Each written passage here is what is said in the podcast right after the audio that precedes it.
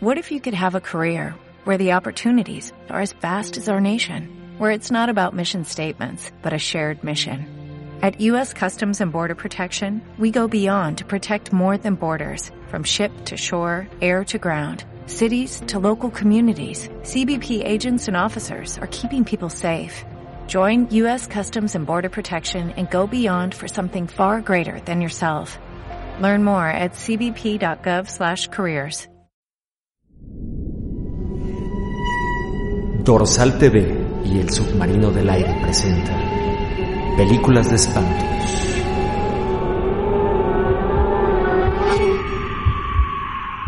Efectivamente, muchachos, muy buenos días, muy buenas tardes, muy buenas noches, buenas madrugadas, sea cual sea el horario en el que usted está reproduciendo este archivo digital que viaja a través de la internet. Bienvenidos, bienvenidos a una emisión más de este su podcast Películas de Espantos.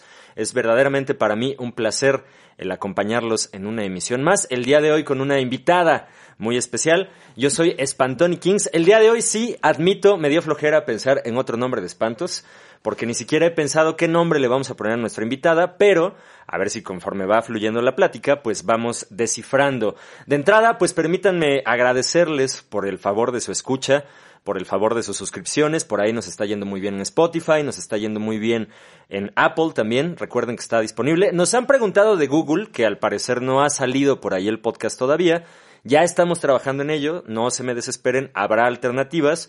Y pues como siempre, cada que hay un episodio nuevo, pues les estaremos notificando por ahí en redes sociales. Pero, habiendo dicho esto y agradeciendo también al maestro Adrián que está al frente de los controles y la producción de esta emisión, pues estamos una vez más acá en este bello lugar que es el Submarino del Aire, recibiendo con bombo y platillo a nuestra invitada de lujo el día de hoy. Ella es una persona pues eh, bastante chida, no, no tengo otra forma de describir el carácter de nuestra invitada el día de hoy. Viene a engalanar este espacio. De verdad no saben lo que nos costó, muchachos. Tuvimos que, pues prácticamente preparar el estudio como si fuéramos a recibir a J. Lo a Shakira ahora que fue el, espectáculo del medio tiempo del Supertazón. Eh, el, catering que, que, se nos pidió eh, está excediendo el presupuesto de esta producción, pero pues nunca es suficiente para recibir a Nick de Brit. Muchachos, un aplauso, por favor. No, bueno. ¿Cómo está, no, mi me, no, me estás vendiendo como si soy una. ¿Puedo decir groserías en este podcast? Por supuesto, lo que tú quieras. Una mamona de primera. cuando estoy tomando un vino increíble, que gracias, un vino maravilloso, porque amo la chela, pero ahorita ando como en cero chela mode. Entonces estoy tomando un vino muy bueno y un vaso de agua. ¿Te, das cuenta que eso... Traigo, traigo galletas en la bolsa. Lo, sé, lo sé, lo sé. Y, traigo eso, mi kit. Eso tira por tierra absolutamente todo lo que acabas de decir, porque justo en este espacio lo más que llegamos a ofrecer es agua de la llave. Y mira, ahora te, te consentimos con una botella de vino que tiene aproximadamente más de 100 años de estar por ahí añejada y reposada. También el agua Evian no podía faltar, por sí, supuesto. Sí, claro. La más. Nunca es suficiente. La más hombre. mamadora, esa, güey. Aparte, ¿sabes qué? Ni siquiera, o sea, sabe muy bien, patrocínenme. Ah, lo que sea que me patrocine. Sabe muy bien, pero, de hecho, una pregunta. ¿Tú has notado como los, te- ubicas los sabores de, di- diferentes aguas? O sea, si yo te Sí, pongo claro. un Electropura, te pongo un Bonafont, te pongo un Evian, te pongo un lo que sea, ¿sí di- diferencias los aguas o no? O sea, no sé qué marca sea, sí sé que saben distintas, porque es un mito, muchachos, que nos han dicho desde la escuela que el agua es insabora, porque sí, sí tiene un sabor Claro que sí. por el pH y por los minerales que, que influyen ahí. La verdad, a mí la- eh, el agua esta cara que, que mencionamos, pues no, no me sabe tan distinto, pero entiendo que a lo mejor tiene un grado de pureza distinto o cosas por el estilo. No sé cómo funciona ahí, mi querido Nick. Es que justo hay un agua, digo, la verdad, voy a decir la marca, se llama Zoe. O Zoe, no sé cómo se dice. Soy, ¿no? Bueno. Zoe, no sí, sé. Zoe. bueno, yo pienso en la banda, entonces, Zoe, este, a mí me gusta muchísimo y sí se siente como muy fino, pero les voy a decir, porque por si me están escuchando y así, no soy de México. Ya vi- llevo viviendo aquí muchos años y todo, pero de donde soy tomo agua de la llave. Y la neta, cada vez que voy a mi casa, que es Manchester, Inglaterra, Sí, señor. Tomo agua de la llave y en serio me baño y tomo agua mientras me baño de lo increíble. Y es agua, no hay manera que compre una botella de agua en Inglaterra. A ese nivel, neta, no hay manera de lo chingón, de lo puro. Me siento como los Alpes Nunca he ido a los Alpes, pero ya sabes, las fotos y, posta- claro, claro. y postales, ya te imaginas, o sea, cierran los ojos, por favor, todos. Vamos a hacer esta actividad, este, muy padre de conectarnos. Cierran los ojos, imagínense en un lugar así súper lindo, con el aire que te roza la cara. Ok, lo, lo estamos haciendo, lo estamos y haciendo. yo sí me estoy cerrando los ojos, veme, Tony. Te estoy viendo, te estoy viendo, por supuesto. Y imagínate esta brisa deliciosa. Esa, Ok. eh, a eso sabe el agua de Manchester, porque sí sabe muy distinto en diferentes partes de Inglaterra. O sea, en Londres es un poquito más como espeso, un poquito más, o sea, el vaso se hace como cloudy, no sé cómo se dice, como se, tin- se hace como tinta. Ok, El agua de la llave. Digo, es muy bueno, lo, lo puedes tomar, pero medio filtrado. Pero el de Manchester, literal, abres la llave y tomas agua. O sea, yo tengo mi vaso en mi cuarto, voy al baño, tomo agua de la llave del baño y me regreso. ok. A ese nivel. A ese nivel que todo el mundo quisiera llegar, ¿no? Porque pues, Fenomenal, el agua no amigos. debería de estar embotellada, muchachos. Deberíamos de, de poder disfrutar libremente de ella. Pero con ello, pues ya nos has dicho mucho de, de tu origen, mi querida Nick. De entrada, pues me gustaría que nos contaras un poco lo que haces. eh, no me gusta la palabra, pero creo que es parte de, ¿no? O sea, eres influencer, creadora de contenido digital, tienes una cuenta que es arroba Nick de Brit. No, Nick guion bajo, Guión bajo, Brit. perdóname, exacto. Muy importante. el Muy guion. importante. Es que sabes que alguien ya tenía la cuenta de todo junto y aparte me llegó el nombre en un sueño porque estaba en una estación de radio Ajá. y un día me dice mi amigo, güey, ¿cómo te llamas? O sea, ¿cómo te vas a llamar, no? O sea, así Nicole me encanta, pero es como, Nico, es como duro, ¿no? Claro. Y yo, güey, no sé, neta, pues no sé, nunca lo había pensado. Esa misma noche me fui a dormir, yo creo que lo tenía tan en la mente, me despierto y tenía Nick the Brit en la cabeza. The Brit es por británica. Claro. Y Nick porque soy Nicole. Y alguien ya tenía la cuenta de Nick the Brit junto. No y la verdad ser. no me iba a ponerme a pelear, entonces pues un Nick guion bajo de Brit y así quedó. Así, así es como van a encontrar ustedes todos los contenidos que hace nuestra querida Nicole, eh, que nos visita acá en este podcast el día de hoy. Entrevistas a bandas, eh, platicas un poco del día a día, eh, subes recomendaciones musicales. ¿Qué Exacto. más haces, mi querida Nick de Brit? Hago muchas cosas, mucho dormir. Sí, sí lo he notado. eh, para mí es una, es una actividad, porque neta, antes a mí me daba pena, ya sabes, que me den, ven un martes a lo mejor así de, güey, 11 de la mañana y yo en pijama así, desayunando. y toda la banda así de, güey, qué pedo, eres una huevona. Y yo, pues con honra, güey. O Claro. sea, yo no trabajo ahorita. Entonces disfruto cabrón, que amigos, les quiero decir eso.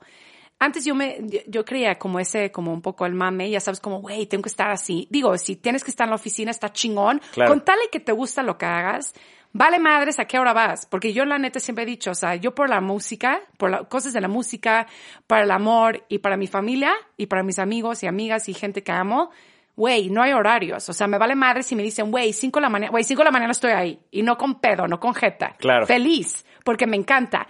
Y eso es cuando de verdad encontré mi pasión. Porque, güey, estamos aquí ahorita en el submarino y estás muy submarino y es muy nocturno, estamos de noche y, y me encanta y estoy rayada porque pues creo en el proyecto, Gracias, muchas gracias. creo mucho en ti, tú me caes cabrón. Yo, yo también te aprecio mucho, mi querida y de verdad es un gusto para mí que, que nos acompañes. Más allá de, de, de lo que vamos a platicar, pues como dices, tenía rato que no nos veíamos y qué grato es estar frente a, a un par de micrófonos platicando. Y pues no sé si estás al tanto de, de películas de espantos. Tú me decías cuando te invité, es que yo no veo películas de terror. Nada. No, y no, quería ser honesta, la neta. Es un tema como un poco energético. Claro. Digo, sé que hay mucho como mame de ese pedo ahorita, pero yo llevo muchos años en ese, o sea, en mi pedo. Y no me gusta ver cosas, o sea, porque creo que existe y obviamente, la verdad sí creo mucho en los entes, no sé cómo se diría. Sobrenaturales, energéticos. Todo. O sea, creo en todo, todo, todo, todo. Soy muy creyente desde muy niña. De mis películas favoritas fue E.T. Y yo decía, güey, me identifico y yo entiendo este pedo a ese nivel. Entonces, a veces como que me da miedo porque sé que existe y lo veo y lo siento.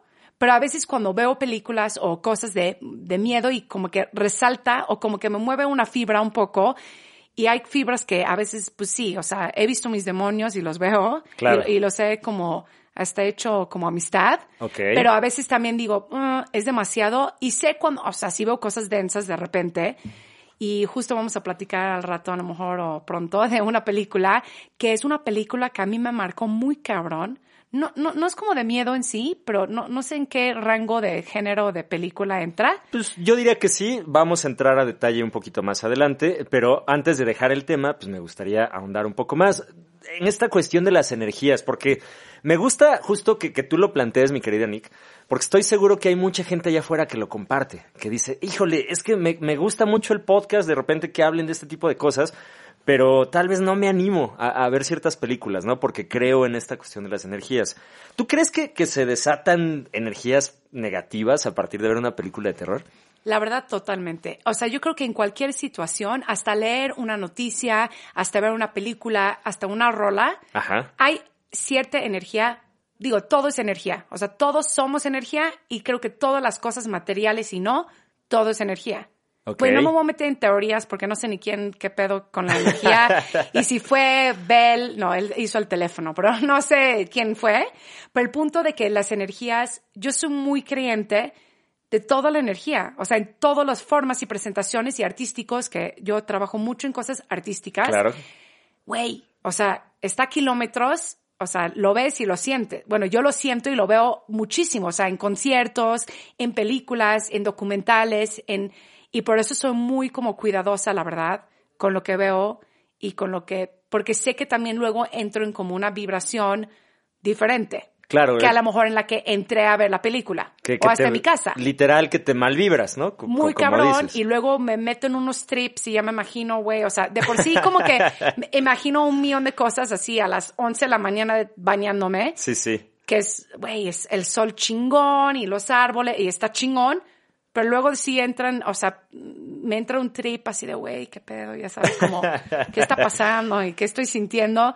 Obviamente, la neta, yo veo cosas así, güey, mi mente está a mil por hora pensando en, güey, pues, güey, todo este pedo que creo que existe, ¿no? Mucho más allá que nosotros y mucho más de, de lo que vemos, Por supuesto. sino como literal lo que sientes. Sí, se- sería muy inocente pensar que, que, que, que no estamos solos, perdón, perdón, que estamos solos, perdón. Y, y de algún modo, pues me, me parece curioso, porque, por ejemplo, pues yo me he dedicado muchísimo tiempo en mi vida a ver películas de terror, a ver películas que sí me han mal vibrado, que sí me, me han dejado esta, pues como dices, de repente energía que te pone a pensar en cosas y dices, híjole, ¿y si será cierto? ¿Y si, y si pasa algo? Pero fíjate que creo que también funciona como catarsis, o sea, que es una forma de liberarte, de enfrentar esos miedos. Yo, por ejemplo, pues disfruto mucho, ¿no? De, de este tipo de cine porque, pues te muestra otras realidades, te muestra otras alternativas, te muestra, pues más allá de lo sobrenatural, que pues existe otro tipo de cosas, ¿no? Y que, pues justo, no, no puedes apreciar lo bueno sin, sin lo malo, ¿no? Necesariamente. Totalmente. Entonces creo que, pues por ahí está, está interesante, ¿no? El, el tema de las energías, pero Pero ¿cómo regresas tú? O sea, muchas veces lo que a mí me pasa es que hasta ver, tipo, a lo mejor no es miedo así, pero tipo ver Joker, este, no sé si lo han platicado Sí, aquí. bueno, es, es un tema off the record, dirían por ahí, de, de- de aquí del submarino del aire.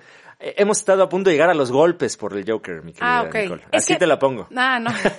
Saludos al maestro Fede, por cierto, que es el productor general de este podcast. Este, por ejemplo, esa película yo lo vi y sí lo vi sabiendo que era como densón, Ajá. pero para mí fue no tan denso, por así decirlo, porque aunque suena muy loco, lo que voy a decir está muy loco, o no sé si para ustedes o para ti, Tony, lo vi tan como real, Ok. digo, de miedo, porque Sí, sí, sí. digo, no es como un real chido. A lo mejor no llegando al extremo de él, de ir y, y vestirse de Joker o de payaso, o, o ir a- hasta extremos de no, herir, herir a gente o dañar a gente físicamente, pero mentalmente, güey, hay mil banda. Y no, o sea, en todos lados y de cualquier lugar y cualquier situación y estado, o lo que tú quieras, de México y del mundo entero, hay gente, hay banda muy locochón. Claro, y, y esa fue un poco la crítica, ¿no? Que, que, que le hacían a Todd Phillips, donde decían que pues servía como justificación un poco para varias de estas personas que se les llama incels, que, que es una contracción de involuntariamente célibes, pues que son personas que pues viven un poco resentidas por la vida, ¿no? Por no poder realizarse amorosamente, sexualmente, vaya, que están frustrados, ¿no? Y que esa frustración pues hace que se diluyan un poco de la realidad y que tengan estos comportamientos. Sin embargo, pues digo, al final yo desde mi muy particular punto de vista creo que pues Joker lo retrata bien, es una película muy humana, pero ya habíamos visto ese ejercicio cinematográfico antes, neta, ¿no? O sea, yo, yo, si a esas vamos, pues Precious tuvo que haber sido la, la primera Joker, ¿no? Por ahí. Sí. En el- le, le pasa igual o peor que, que, que al personaje interpretado por Joaquín Phoenix.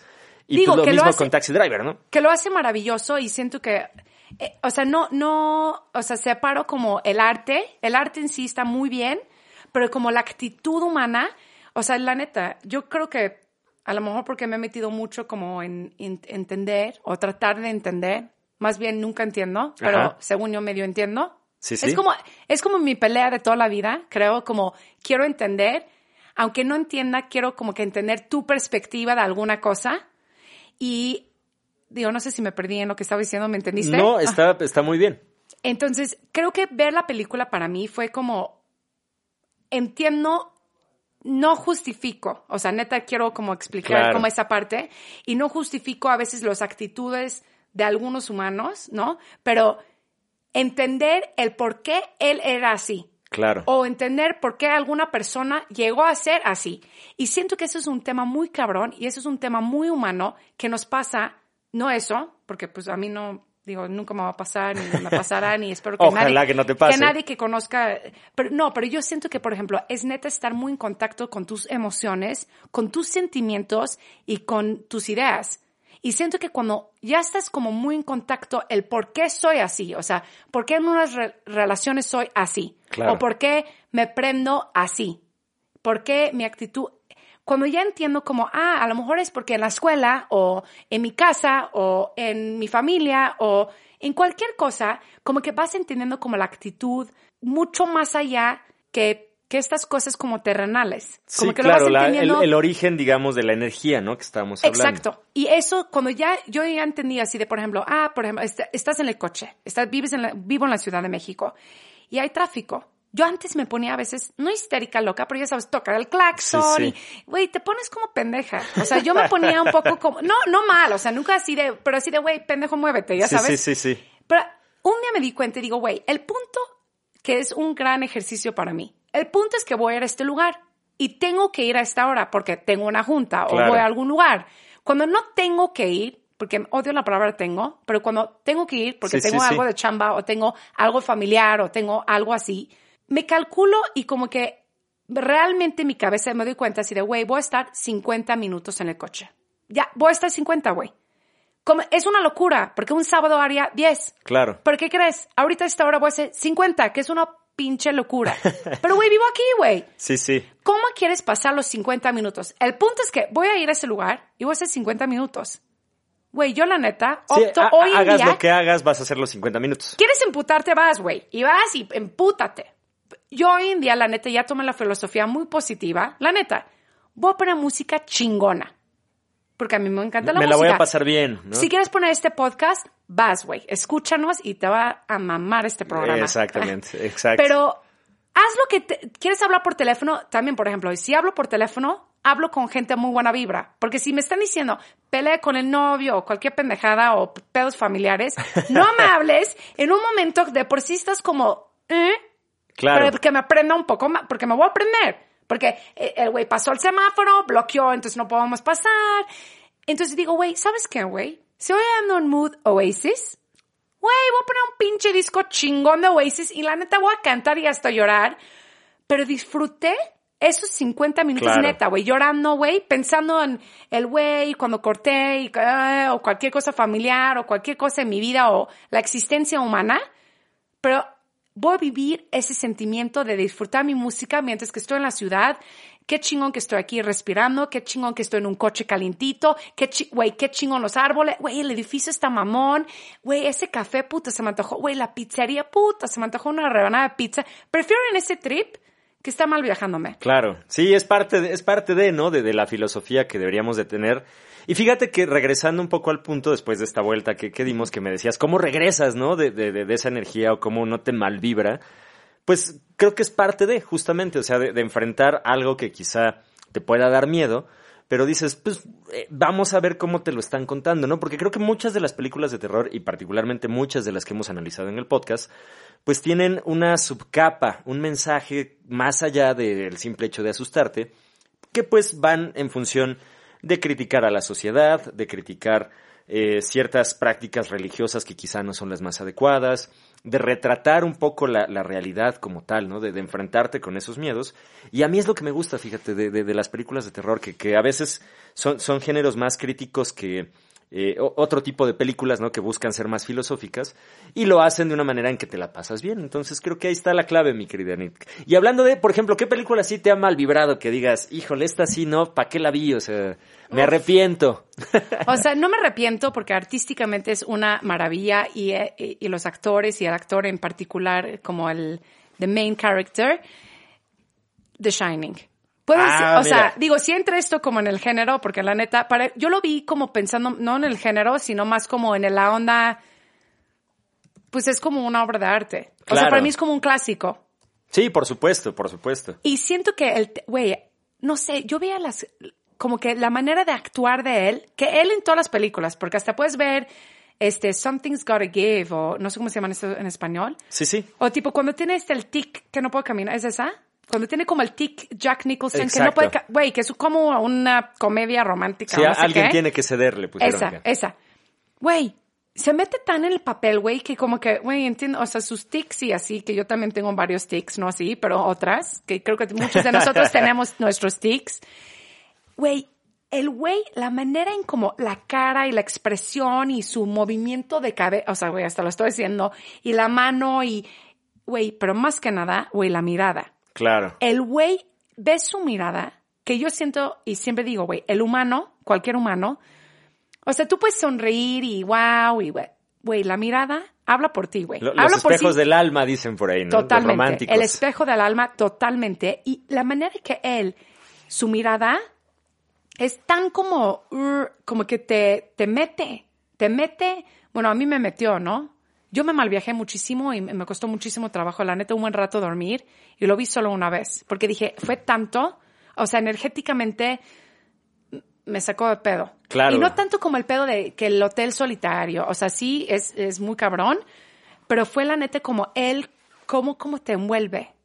Y ese pedo me sacó mucho de pedo. Digo, es una gran película. Y ahí, y ahí es justo donde vamos a aterrizar, mi querida Nicole, porque habiendo preparado esto, pues eh, decidimos eh, eh, hacer un, un, especial, por decirlo de algún modo, para The Shining, ¿no? Que es, que es una película que tuviste, que, que te dejó esta malvibrez, digamos, de algún modo, y que pues nos permite ceñirnos a una de las películas más representativas del cine de Stanley Kubrick, un gran director que ya ahorita vamos a ahondar también en sus detalles, pero pues que sí, respondiendo a tu pregunta, pues es una película de terror propiamente dicha, ¿no? Aunque hace una alegoría, fíjate, regresando un poco a lo que yo te mencionaba de estas subcapas y estas metáforas que existen sobre varios problemas familiares, pero no me quiero adelantar. Stanley Kubrick, uno de los más grandes cineastas de, la historia en, general, eh, pues ¿qué podemos decir de Stanley Kubrick que no se haya dicho? ¿No? Es eh, neoyorquino, nació en 1928, eh, empezó siendo fotoreportero, Ahí tuvo una formación, pues precisamente visual, que lo llevó a hacer, pues después varias películas y, de algún modo, pues explorar límites que incluso, pues generaron este tipo de mitos, ¿no? De, que él fue el responsable de filmar la, el engaño de los Estados Unidos de la llegada a la Luna pero que pues justo decidió adaptar una de las novelas más prolíficas de uno de los escritores de horror más notorios de Estados Unidos llamada El Resplandor, que es una novela original de Stephen King, El amo del terror, que se publicó en 1977 y que tuvo su versión cinematográfica pues de la mano, ¿no? De, Stanley Kubrick, una película de 1980, se tardaron tres años en, sacar la película y que fíjate que a Stephen King no le gustó. Wow. A, la fecha lo menciona, ¿no? Donde dice que, que pues no, no, no le gusta la, la forma en que Kubrick reinterpretó su obra por mil y un detalles que, que, ya estaremos platicando, pero de entrada, pues es importante dar ese contexto de, pues, cómo un cineasta tan prolífico como Kubrick se anima de repente a, pues, hacer una película de terror, ¿no? Propiamente, como dices, pensando quizá en darle otro énfasis y darle, pues, no sé, quizá una lectura distinta a la novela que publicara Stephen King en el 77 y que pues quedó para la posteridad, ¿no? Es que siento que eso, eh, y es un gran tema y gran conflicto a veces que yo tengo cuando leo un libro o veo una película. A veces, y, y es algo justo, la neta, con el señor del Uber hace rato, estábamos hablando de música y algo que yo admiro bastante eh, en cualquier tipo de arte es el poder, por ejemplo, yo puedo decir, te amo. ¿no? O, sea, o, podemos decir cualquier cosa a una persona, un sentimiento, o hasta a nosotros mismos. Y poder, o sea, porque yo te puedo decir, te amo, pero tu manera de interpretar, te amo, es tu manera de interpretar, te amo. Sí, sí. Entonces, el poder llegar, escribir un libro, yo digo así, y, su mirada era diabólica, por decir. Sí, sí, sí. Tu mirada diabólica a lo mejor es Jack Nicholson en El Resplandor. Y a lo mejor para mí es el güey del Clockwork Orange. O a lo mejor para mí es alguien que ni siquiera, o sea, es alguien que yo conozco. O, o una obra, de, o, una pintura, ¿no? De, de, un artista. Sí, o una referencia. canción. Entonces, tu manera de interpretar lo que yo estoy diciendo es tu manera. Y siento que eso es donde muchos de nosotros nos identificamos con algún artista o alguna película o algún músico o artistas de música o lo que sea o una obra de arte. De que tú, lo que tú estás diciendo, yo lo interpreto. Y de verdad poder llegar, o sea, ahorita que estás diciendo que Stephen King escribió el libro y Kubrick, él lo hizo desde su perspectiva. Porque él dice, ok, de miedo, pues él para él el miedo o, el actor indicado era Jack Nicholson. Claro. Entonces sí es muy complicado, yo creo, o sea, no sé, escribí yo un libro y que tú me hagas la película, o sea... Sí, pues es que justo existen varias capas de adaptación ahí que, que, pueden perder o no el mensaje original del autor. Y, y en particular, ahí te va, ¿no? El, tema del por qué quizá no le gusta tanto al, señor Stephen King. De entrada, se dice, mi querida Nicole, que es una película que tiene una serie de misterios que hay que ir descubriendo eh, eh, en paralelo a la trama, ¿no? La trama es una película, pues que de algún modo retrata un conflicto familiar de un padre que es escritor, eh, que está batallando contra el alcoholismo y que te lo hace ver de manera sutil, ¿no? nunca está tan presente ahí y tiene sus pistas. hay una escena que, hace poco yo volví a ver El Resplandor en, pantalla grande, en un ciclo de cine que volvían a exhibirla y me di cuenta de este detalle cuando la esposa de Jack Torrance, que es el protagonista interpretado por, por Jack Nicholson, pues le está diciendo a, su psicólogo que pues su esposo ha mejorado desde la vez que lastimó al niño, ¿no? Y, que yo no me había percatado de ese detalle las primeras veces que la veía, pero te habla de una vez que llega Jack Torrance ebrio y pues por querer de algún modo liberarse del, del niño que lo estaba molestando en ese momento, pues lo avienta con tal fuerza que le zafa el brazo, ¿no? Y, entonces dice, bueno, desde esa vez no ha vuelto a, tocar una sola gota de alcohol y cosas por el estilo, pero ahí te, deja, te deja ver todo lo que va a venir, ¿no? Porque es una lucha contra el alcoholismo. El hotel, el Overlook Hotel, es una metáfora y una alegoría del alcoholismo en el que se siente atrapado el personaje principal de The Shining. Y ahí es creo que por donde le lleva eh, eh, Stanley Kubrick. Sin embargo, mi querida Nicole, pues como te digo, hay gente que dice que pues hay una serie de, de, detalles por ahí que, que están ocultos en, en, la trama y que de algún modo pues buscan dar un mensaje a la sociedad norteamericana en función de lo que estamos viendo en la pantalla, ¿no? De entrada hay una teoría en donde se dice que pues el, el hotel donde estaba situado el, el lugar estaba ubicado sobre un cementerio indígena de, de, los habitantes originales de Norteamérica y que de algún modo pues te lo dejan ver por ahí, ¿no? Que es lo que genera este tipo de, de, cuestiones sobrenaturales.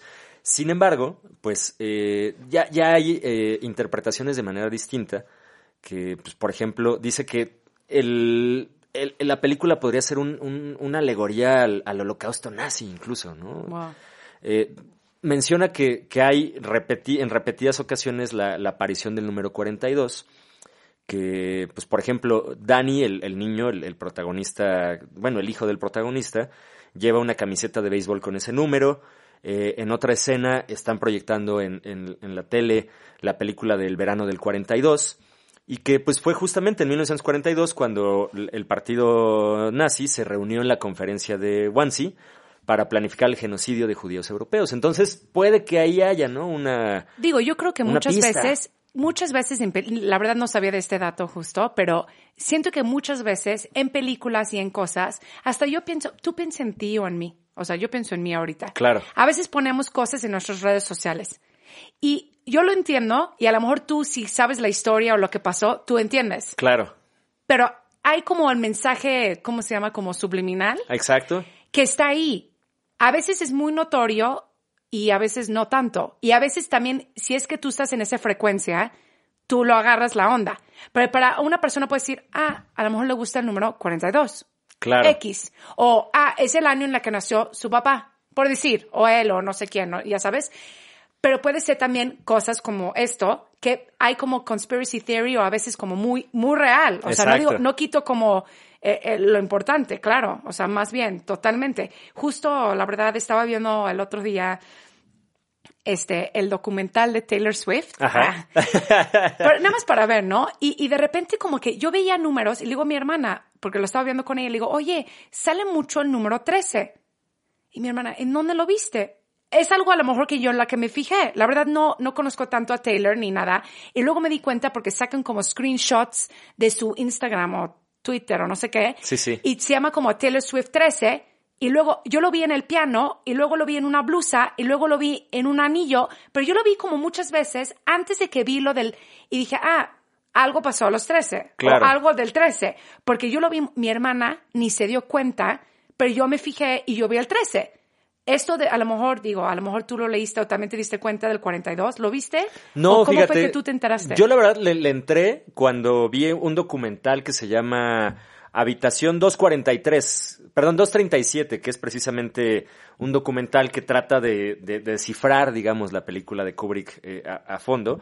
Y bueno, ahí mencionan todas estas teorías, ¿no? Y, y mira, finalmente creo que le, le- le estás dando un punto, ¿no? Eh, en estas megaproducciones de Hollywood o, las que tú me digas, donde se invierten miles de millones de dólares tan simple en decorar un set para la filmación de una película, pues nada es incidental, ¿no?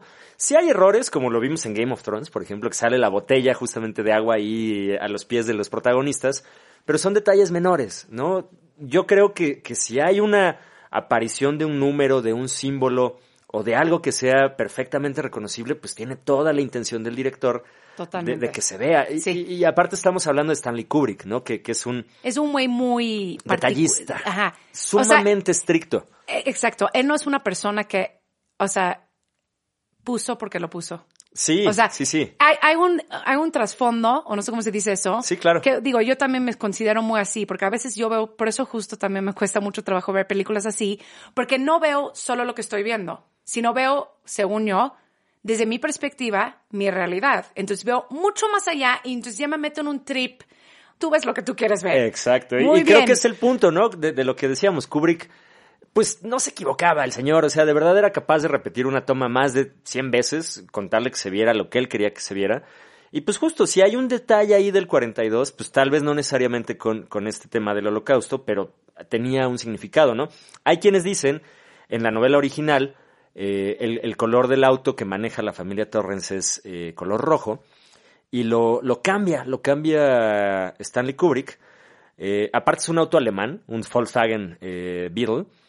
Eh, lo, lo- lo cambia de, de color rojo a color amarillo.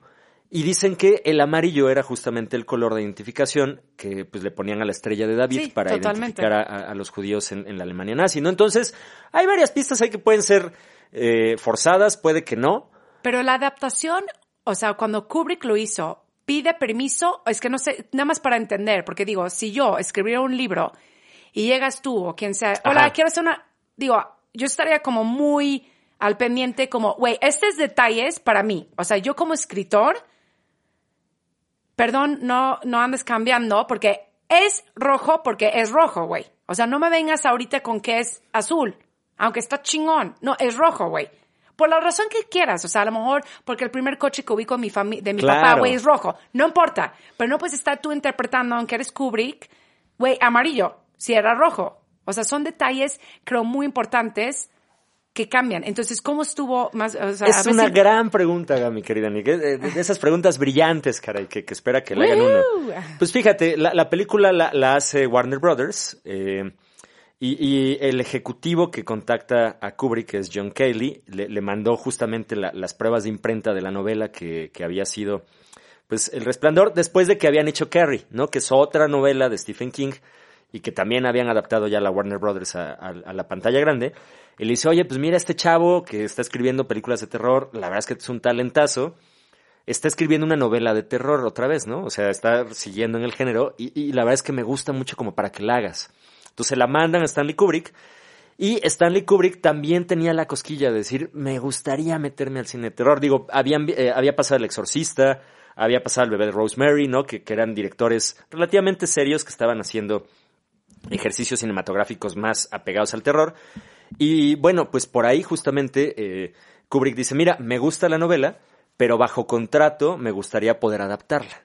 Ahí vino el tema. Ah, ¿no? ok, perfecto. Eh, Stephen King, digamos, estaba en sus albores y entonces le dicen, pues mira, sí quiere hacer la película el señor Kubrick, pero está diciendo que pues la va a adaptar, ¿no? O sea, que le va a mover cosas y pues que no, no, no tendría que haber problema con ello, porque pues él es una superestrella del cine y, y tú eres un escritor, sí ya muy reconocido, pero pues todavía incipiente, ¿no? Entonces, pues llegan a este acuerdo, ¿no? En el que dicen, bueno, va, te vendo la novela, dame más lana y pues doy chance de que Kubrick le meta mano, ¿no? Y ahí es donde, pues bajo contrato, dicen, yo acepto adaptar la novela, pero con mi, mi versión, ¿no? O sea, yo, yo la voy a interpretar de manera distinta. Y eso es finalmente lo que Uf. no le terminó de gustar al señor Es que- Stephen King, ¿no? Y la neta, digo, la verdad no he leído el libro, no sé. Pero a mí muchas veces me cuesta trabajo cuando leo un libro y veo la película. Porque luego hay cosas que digo, a lo mejor para mí es muy importante y a lo mejor para la persona no. O es X. Pero para mí todo lo que es la vida son esos detalles. Y son Claro. detalles tan a lo mejor X, o sea, a lo mejor tú- estamos viendo la actuación de Jack Nicholson, que es como un global, ¿no? Pero esto, por ejemplo, no he leído el libro. El tema del coche mm, es por algo. Está significado, ¿no? Claro, claro Para mí que es tiene muy un importante. significado O- que o sea rojo. Ajá. O, o a lo mejor también, o sea, ¿por qué entonces Kubrick, qui- quisiera ahora, ahora la verdad, a lo mejor al rato, me meto a leer por qué él o qué, qué relación tiene él con el tema del holocausto? Claro. Porque entonces quiero entender desde su perspectiva por qué está recalcando este tema del holocausto. Exacto. O, o, o de lo- del 42, ¿no? O sea, ¿cuál es su filosofía? Digo, nada más para interpretar él desde dónde viene, desde mi perspectiva, el 42. Exacto. ¿Me entiendes? O sea, son todas estas cosas que hacen tan, o sea, es muy difícil. De hecho, yo creo que una persona que, la verdad, que se rife en hacer una película, una novela, o lo que tú quieras, sobre un, algo ya, ya como estipulado, como un libro, es tener muchos huevos, amigos. Totalmente, O sea, totalmente. Y digo, pues si alguien tenía las tablas para hacerlo era el, el señor Stanley Kubrick, aunque Stephen King nunca ha ocultado, ¿no? Este rechazo que tiene hacia la, la adaptación cinematográfica de su obra. Y, y, pues lo ha dicho de, de manera palpable, ¿no? Acusa a Stanley Kubrick de no entender cómo funciona el terror, ¿no? O sea, como dice, es un gran cineasta en otros géneros. En el terror, pues como que no, no, no le hace tanto, ¿no? Justamente. Y pues así Stephen King no ocultaría su pues, desagrado, ¿no? Por la- las licencias que se tomó el maestro Stanley Kubrick por adaptar esta grandiosa historia de terror dentro de lo que estamos platicando. Pero pues, digo, me gustaría seguir un poco desmenuzando el resplandor, mi querida Nick. ¿Te acuerdas que te contaba, por ejemplo, que eh, eh, eh, Stanley Kubrick le, le, le cuelgan el milagrito de haber sido quien montó el alunizaje del hombre, precisamente por parte de los Estados Unidos? En- hay una leyenda urbana en la que dicen, pues que Stanley Kubrick quería firmar Barry Lyndon. Barry Lyndon es una gran película también dentro de su filmografía que está hecha únicamente con luz natural, lo cual para la época representaba un reto porque habían, eh, no había lentes tan luminosos que alcanzaran a, percibir todas las luces que, que él buscaba pues poner justamente de, de manera natural, como velas y la luz del sol y cosas por el estilo. Y le dicen, bueno, yo te doy el lente, la NASA, pero tú ayúdame a fingir que llegamos a la luna, ¿no? Entonces, esa leyenda urbana se supone que también está reflejada en, en el, en el resplandor, mi querida Nick. Pero perdón, perdón mi ignorancia, pero por la gente también que está preguntando, ¿cuándo fue o qué año fue lo de esto de la NASA? Ah, pues mira, déjame, déjame, me tomo una cápsula de Wikipedia. Perdón, ¿eh? Porque que no, no lo tengo tan fresco. No, no, no, pues eh, no pasa Digo, nada. nada más mira. para ver, porque se- dijiste que la película salió en el 80. Ajá, exactamente. ¿Y cuándo una- fue esto de, de... El alunizaje fue una misión que se envió al espacio el 16 de julio de 1969, según por acá nos dicen. Ah, muchísimos años antes. Exacto, y que fue televisado, de hecho. Sí, ¿no? me acuerdo. Por o sea, ahí- me acuerdo del, del dato. Por ahí, por ahí varias teorías de conspiración que dicen que realmente el hombre no llegó a la luna y que fue un montaje hecho justamente por el, por el gran Stanley Kubrick. Pero justo, según yo, o sea, digo que de lo que me acuerdo de ese dato, según que por el tema de la bandera, Ajá. por la gravedad o X, de que se movía o no se movía, ya no me acuerdo bien, pues como que pues no, no hacía sentido. Sí, sí, sí. eh, hay una toma que según yo no se ve tanto, pero hay gente que dice que sí, en la que la bandera ondea, ¿no? Cuando en realidad pues el espacio es un lugar vacío, donde no hay aire, donde no hay atmósfera y no tendría por qué estar ondeando, ¿no? Que por ejemplo cuando eh, Neil Armstrong va haciendo esta caminata lunar, que, todo el mundo recordamos, donde va haciendo estos saltos, se ve que sale polvo de, las pisadas que va haciendo cuando pues justo no hay aire que sustente ese polvo, ¿no? No, no debería de haber aire, no hay un entorno que haga que se desplacen las partículas. Hay mil y un teorías al respecto, insisto, no, no nos vamos a clavar en ello, pero la leyenda urbana dice que Stanley Kubrick fue el que se encargó de filmar ese Pues alunizaje. la verdad, si yo hubiera sido Kubrick, hubiera despedido a toda mi dirección de arte con esa pendejada. Bueno, no sabes cómo funciona el espacio en realidad, ¿no? Tal Nadie- vez... Sí, no, no, no sabemos, pero pues si según esto nos dicen, yo ya no creo mil cosas, la neta no sé ni qué creer. Ya, ya, ya logramos que la gente cuestione la realidad. Exacto, pero ya, pero la verdad, tú no, tú no hubieras despedido a tu equipo, pues yo los mando a volar. Pero insisto, no sabías cómo funcionaba la dinámica en el espacio, ¿no? O sea, no sabías si realmente podía o no ondear una bandera.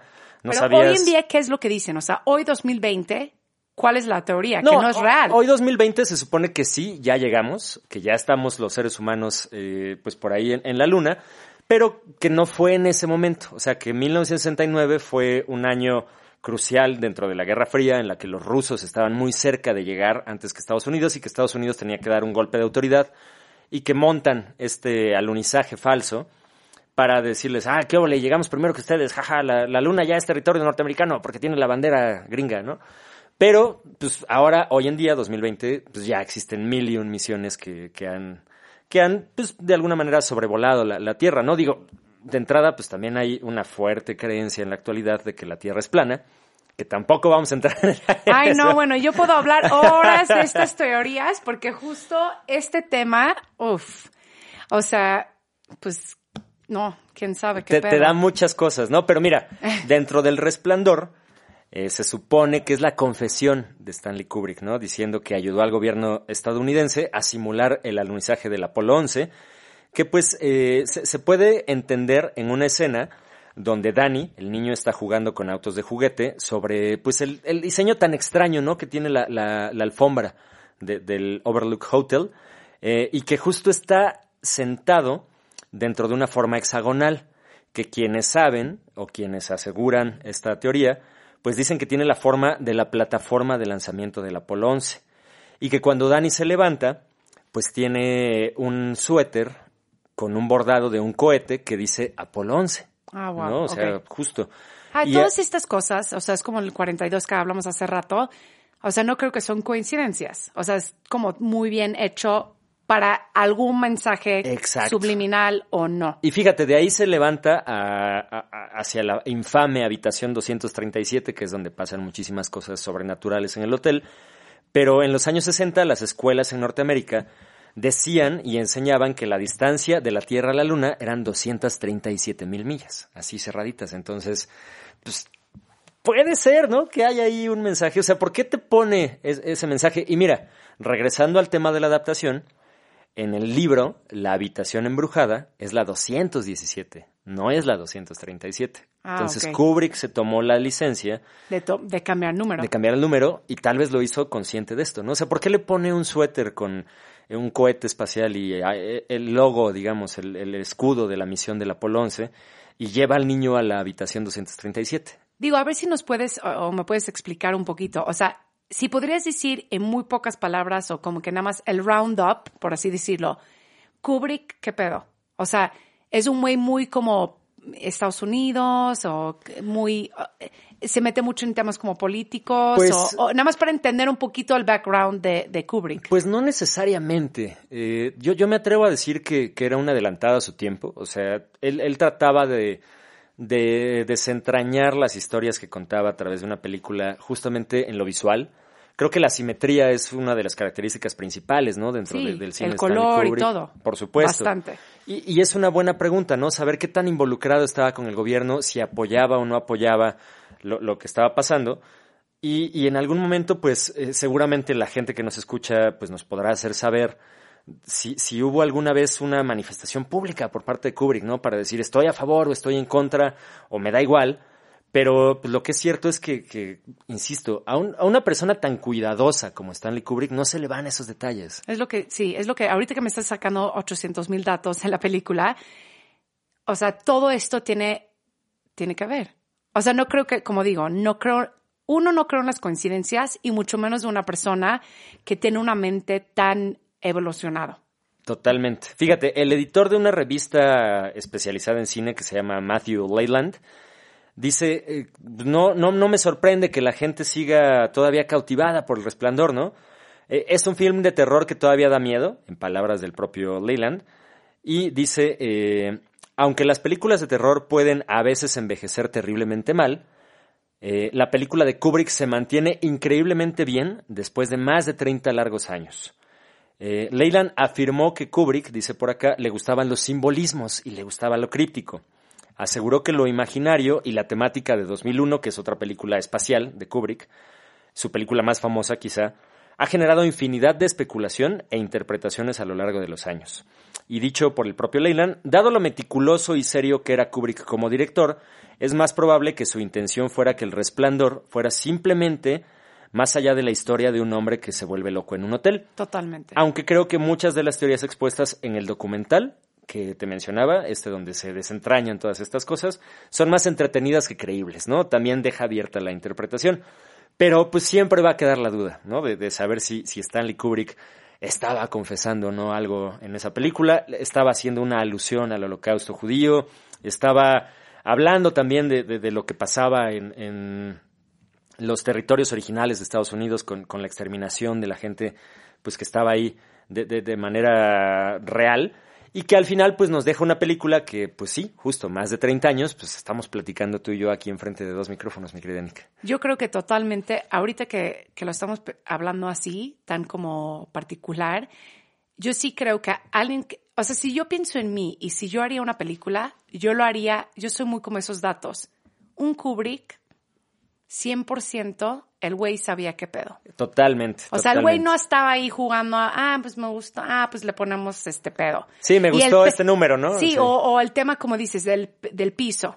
No, güey, o sea, él, esos datos son los más importantes. O sea, es más importante eso que quién actúa casi, casi. Claro. O sea, esos datos son como boom, boom, boom. Hay poquitos, ah, o sea, hay bastantes como boom, boom. Ya sabes, como cosas que te mueven que a lo mejor no nos damos cuenta, pero sí nos damos cuenta. Siento que él sabe muy bien hacer como esas cositas que hacen que toda la peli sea una locura. Absolutamente, Ta- tan simple, ¿no? O sea, el diseño de la alfombra, pues es un diseño que él mandó a hacer, ¿no? Que no estaba en, en el hotel ni en la locación donde, donde Claro. filmaron El Resplandor. Él quería que se vieran estos patrones. Claro, el número en, la en el cuarto. O sea, poner el 230. ¿Por qué no pones? Digo, yo tengo un tema con los números, entonces para mí, de hecho, que sea 237 es una gran, gran cosa que yo no he sabido que eso es el número de, del, de aquí a no sé dónde. ¿De dónde dijiste? de, de aquí a la luna, que De es lo que te luna. enseñaban Sí. en, en los 60. O sea, creo que esas cosas que son cosas que yo me aplicaría mucho. O sea, un muy como Kubrick, perdón, no. Como dijo este Matthew, no sé cómo. Matthew Leyland. O sea, que dice él siendo tan, ¿qué palabra Tan con M? críptico. No, matriculoso o algo Meticuloso, así. exacto. Es esa palabra que ubico lo que significa sin saber. Pero sí, sí, entiendo. O sea, como tan, como de, de- ya sabes, como de cebrar. Sí, sí. Es, es como así, ¿no? Tan picky, exacto. Ajá, tan como específico.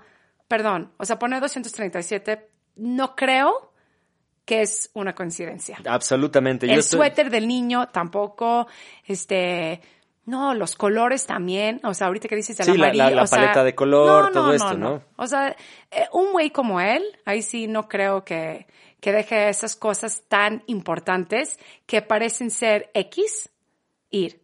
Sí, Más bien, definitivo. él en esos, en esos, en esas cosas es donde él de verdad como que mete su mano. Exacto, exacto. Y ahí está la- el valor, ¿no? De, de la película que, insisto, eh, se ha revisado tantas veces, se ha platicado tantas veces. La, la trama, pues al final del día, pues, eh, insisto, e- e- es una alegoría del alcoholismo, ¿no? De cómo te atrapa, de cómo eres capaz, pues, de vender a tu familia, ¿no? Por una copa, que es lo que pasa, ¿no? En, en The Shining, cuando el, el fantasma del bartender le dice, oye, pues sí te doy un chupe, pero pues tienes que matar a tu familia, ¿no? Que, que incluso los Simpson lo parodian.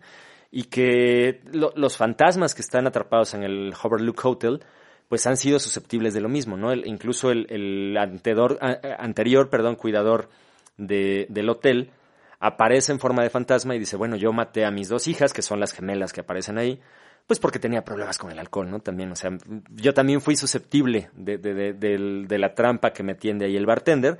Y ahí pues tenemos una alegoría y una serie de metáforas que pues no nos alcanzaría una hora de podcast, mi querida Nicole, para, para desdibujar.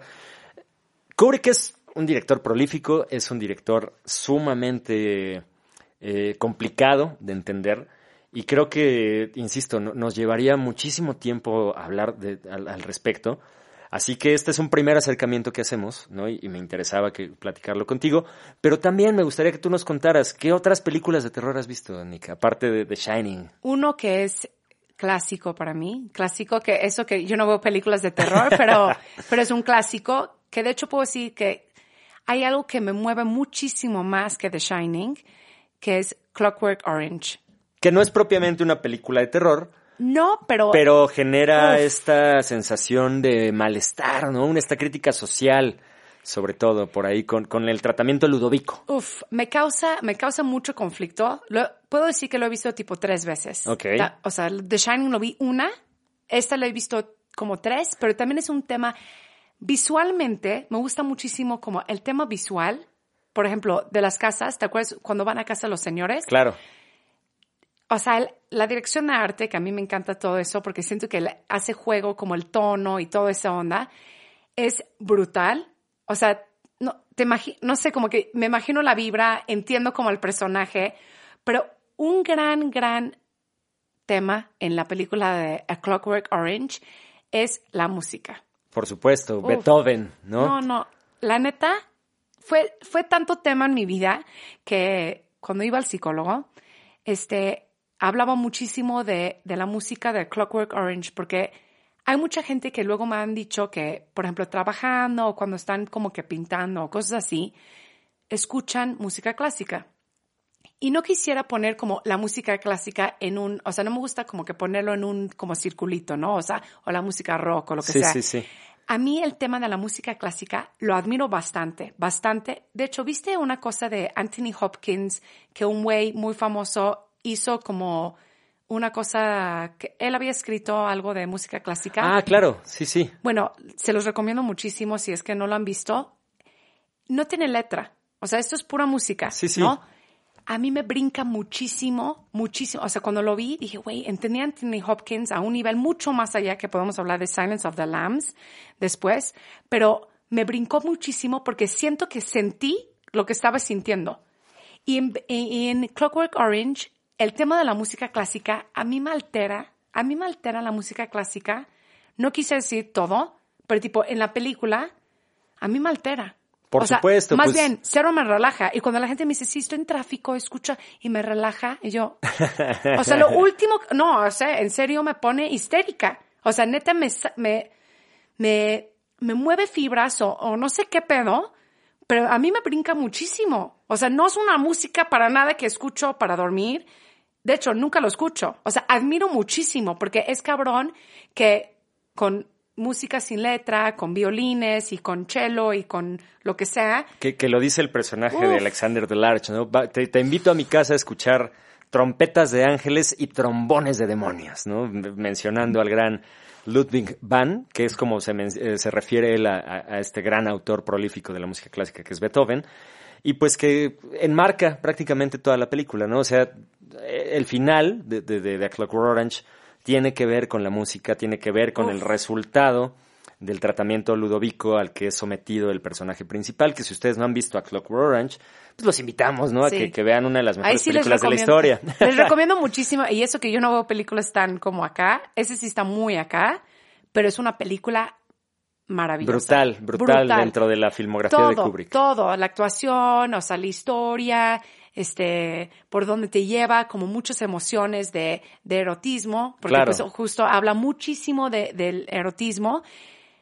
pero sacado de contexto total, o sea, momentos como muy incómodos, muy locos, pero a mí se me hace una maravilla película. Absolutamente, y que pues finalmente de la mano de Anthony Burgess, que es el escritor original de la obra, que también está basado en un libro, eh, pues generaron un término que a la fecha mantenemos, ¿no? Que es la ultraviolencia, ultraviolence donde se habla de la violencia por la violencia, ¿no? Que no genera más allá del placer de estar viendo a alguien ejerciendo violencia física contra otro alguien o el simple hecho de ejercerla, ¿no? Que eso justo es lo que la ha encumbrado, no precisamente como película de terror, pero sí como un personaje pues muy característico de las fiestas de Halloween, ¿no? Alexander the Large. Sí. Este es un gran gran Drugo que, que, nos dicen por ahí, eh, eh, donde está vestido de una forma pues casi ridiculesca, ¿no? Que, que, que genera pues una iconografía dentro del cine y que fue interpretado por el gran Malcolm McDowell. Oye, mi querido Nick, eh, mira, por acá nos dice la cápsula de Wikipedia que volví a tomar. Fíjate que es lo bueno de las cápsulas de Wikipedia, no tienen prescripción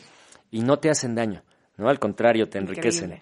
Eh, la, la, composición que tú dices de Anthony Hopkins se llama Magic of the Balls y fue escrita hace 50 años. Escribió un vals, lo, lo, lo interpretó el maestro André Rio en 2016. En 2016 apenas salió a la luz esta composición de Anthony Hopkins y pues lo recomendamos también como parte del marco histórico, político, musical, de este podcast. Pero en serio, cuando yo lo vi, y siento que, digo, obviamente, no sé, ustedes o tú también, Tony, cuando yo veo como personajes y cosas así, como que trato de entender mucho como el personaje.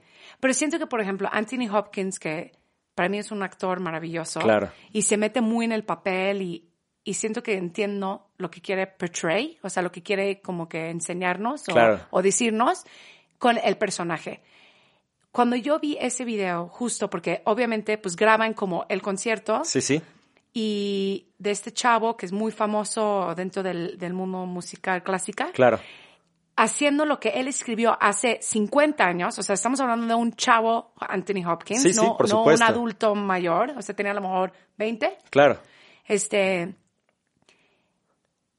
uno, la reacción de Anthony Hopkins en el video es espectacular, o sea, escuchando a él en, en, pues, en toda la orquesta, o como se dice. Sí, el arreglo, ¿no? De todas las personas tocando su, su obra maestra pero también como que siento que entendí bastante más a Anthony Hopkins como, como humano. Y, en su personaje de Hannibal, ¿no? que, es un personaje asiduo a la música clásica, que es capaz de comerse a uno de los instrumentistas por desafinar en una nota. Y, bueno, ya te da un contexto, ¿no? Que dices, bueno, a lo mejor por eso Anthony Hopkins le, lo hizo también en El silencio de los inocentes. Totalmente. Se apropió del personaje. Totalmente. O sea, el güey entró en el papel que, son grandes temas. O sea, por ejemplo, Heath Ledger, que, que hizo lo de Batman hace varios sí, años. El Caballero de la Noche.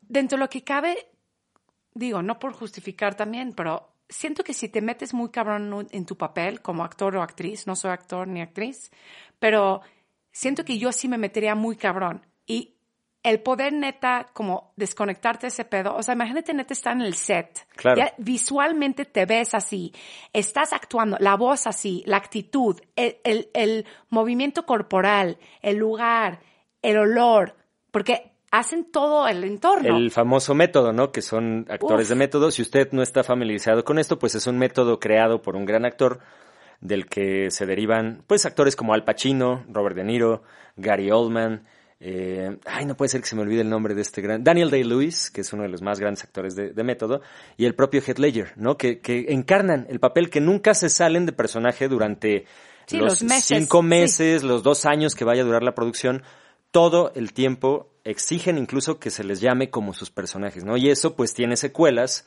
bastante complejas. ¿no? Finalmente, te- te- te- te apoderas de algo que no es tuyo, de, de problemas y de una psique que no es tuya, que pues necesariamente pues te va a afectar, ¿no? También. Y justo una vez hablé con una actriz y le dije, pero ¿cómo? Y me dice, no, pero si eres profesional, pues... Y yo pensando, güey, o sea, me considero, no soy actriz, no he estudiado eso, me considero bastante profesional. Pero llega un momento, güey, eso te puede sobrepasar, güey. O sea, Claro. e- el, tema del control aquí entra bastante, que es como, güey, estoy en control, ¿no? Llega un momento, a lo mejor se te va el pedo. Sí. Y neta, ya, ya no, ya no estoy ahí, güey. O sea, estoy tan en mi papel, pues ya se me fue el pedo. Sí, que tengas que dormir y despertar en ese papel, en, ese, en esa carne que no es tuya, en esos problemas que no son tuyos, en esa problemática que, que tú mismo generaste dentro de tu cabeza para darle un contexto Exacto. y una motivación real a tu personaje, pues debe de ser complicado. Pero por ¿no? eso te la crees tanto, porque neta yo veo a Heath Ledger en esa peli. La neta yo lo creo, un o sea, él es así. Total, O sea, total. le, no le creo valió un Oscar y le costó la vida, ¿no? En totalmente. palabras. Pero no creo que fue como la actuación, sino fue, neta, él fue así. Y él fue el cúmulo de todas esas cosas, ¿no? Eso fue, digamos, la, la gota que derramó el vaso. Estoy totalmente de acuerdo, mi querida Nick, en ese contexto.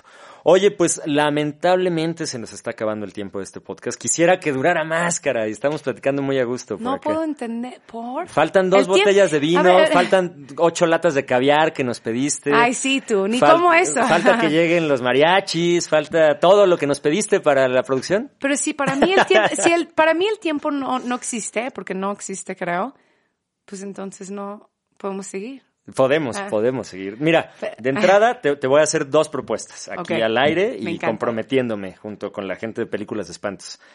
Sé que no te gustan las películas de espantos, sé que no te quieres mal vibrar, pero sé también que, que- que eres una persona arriesgada, dispuesta y que generas contenido para, para tu canal, para tu- tus cuentas de, de redes sociales. Te invito un día a ver una película de terror.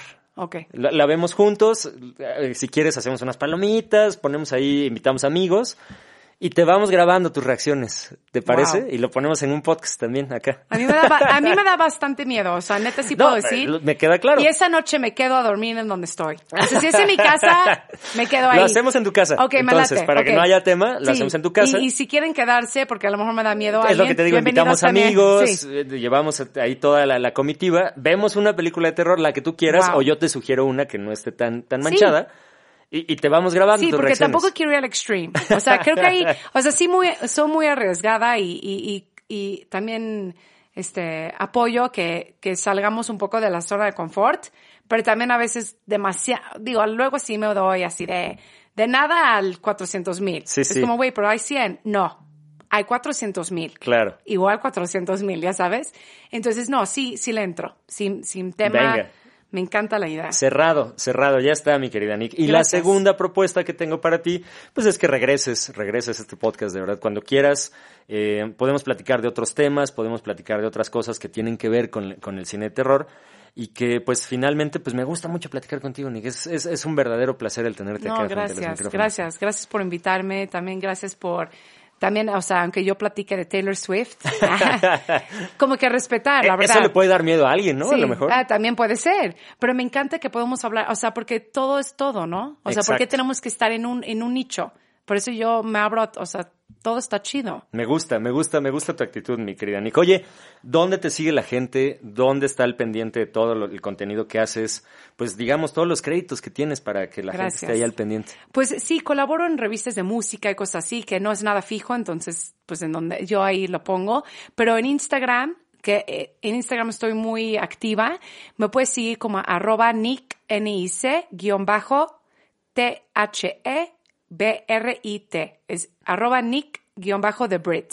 K. guion bajo, The Brit, N-I-C, ¿no? Es, NIC, es importante. exacto. Así, la verdad ahí estoy porque Twitter, la verdad, es muy chido, pero es súper negativo. Claro. Yo sé que tú ahí A estás. mí me encanta por lo mismo. No, pero yo el, el troleo y así digo, güey, me da hueva. Es como, güey, yo en, en Instagram ando ahí como que poniendo... Todo bien, foto del desayuno, del viaje. Ajá, no, y del baño y así, Claro, porque claro. me encanta ir al baño, entonces también comparto mis cosas, pero por ahí me pueden encontrar. Facebook no uso tanto, pero también me puedes encontrar como Nick the Brit, todo junto en el fanpage. Y Twitter lo tengo, pero ni lo uso. Así que ni me sigan ni los recomiendo porque neta no hay movimiento por ahí. Ahí, vamos a estar eh, al pendiente justo de, todo lo que suba Nick de Brit, evidentemente. Y cuando hagamos este ejercicio de, ver una película de terror ah, lo podemos hacer hasta un, en vivo. Podemos hacer un live, exacto. Estaría maravilloso. Me encanta me, gusta mucho. Mi querida Nick, un gusto que nos hayas acompañado, de verdad, un honor. Y pues tu casa cuando quieras por acá. Muchísimas gracias y espero que hayan disfrutado muchísimo este programa y pues a consumir cosas chidas. Oye, y ya se me ocurrió tu nombre de espantos para este podcast. Vas a ser Nick the Death. Wow. Uf. En lugar de Nick the Breath, Nick the Death. Wow, está, está, está densón, güey. Te, te, lo acepto porque eres tú. Va, pero no te mal viajes tampoco. No, no, me faltan muchos años todavía güey, a mí todavía no cumplo mi ciclo aquí. ¿eh? así que así que estoy chida. Sí, no, no es premisa, es simple y sencillamente un sobrenombre. Increíble. Para darle contexto al, podcast. Pues con esto terminamos, muchachos. Muchísimas gracias por haber sintonizado una emisión más de Películas de Espantos. Ya lo sabe, Spotify, Apple, iBox, próximamente en Google. Ahí vamos a estar disponibles. Dele like, compártalo, suscríbase, esté al pendiente, encienda las notificaciones para que no se pierda nada del contenido que estamos generando. Y pues gracias, gracias al maestro Adrián que estuvo al frente de los controles y la producción de esta emisión, al maestro Fede Quintana que fue el productor general y gran responsable de esta emisión. Y pues nada, muchachos, los saluda el Spantoni Kings desde Ultratumba. Tengan pesadillas, pásenla bien, vean cine de terror. Adiós.